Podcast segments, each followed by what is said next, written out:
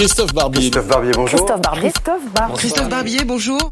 Bonjour Christophe. Bonjour Eric. L'exécutif euh, régional en Corse, euh, autonomiste et indépendantiste, boycotte le voyage d'Emmanuel Macron dans le cadre du grand débat.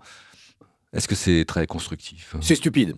C'est stupide parce que là, il ne s'agit pas de régler les problèmes corses. La première visite officielle de Macron en Corse, c'était pour parler des problèmes corses. Il y avait l'hommage à Erignac et puis les revendications de ce nouveau pouvoir parfaitement légitime installé en Corse. Donc que le torchon ait brûlé à ce moment-là, que ça a été tendu, c'était tout à fait normal. Là, la visite de Macron, c'est dans le cadre du grand débat. Il s'agit de parler de problématiques nationales, le pouvoir d'achat de tous les Français, la décentralisation pour tous les Français, les problèmes de mobilité partout en France. Et donc, les Corses, comme les Bretons, comme les Alsaciens, comme, les... comme tout le monde, doivent donner leur avis pour la communauté nationale. Et là, il donne l'impression de ne pas être content qu'on ne vienne pas parler que des affaires corses et que Macron n'apporte pas des solutions que pour les problèmes corses. Donc c'est évidemment une manière de nier le grand débat et de nier euh, les problèmes qui sont ceux de tous les Français. Non, c'est une mauvaise manière faite à Macron, c'est une mauvaise façon aussi d'être des élus républicains.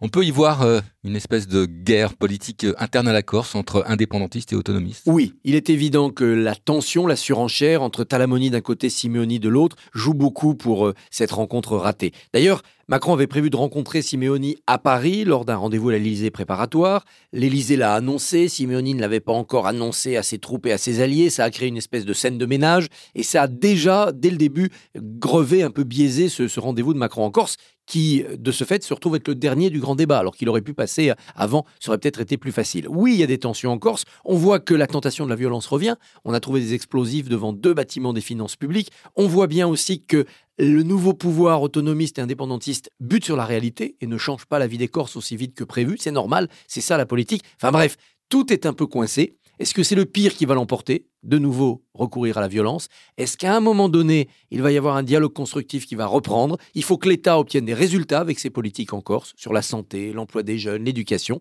Il faut que l'exécutif et l'Assemblée territoriale de Corse soient plus réalistes. Et surtout, il faut que tous ces gens-là se mettent d'accord pour que la Corse reconnaisse qu'elle est entièrement dans la République française, une et indivisible. Merci Christophe. Merci.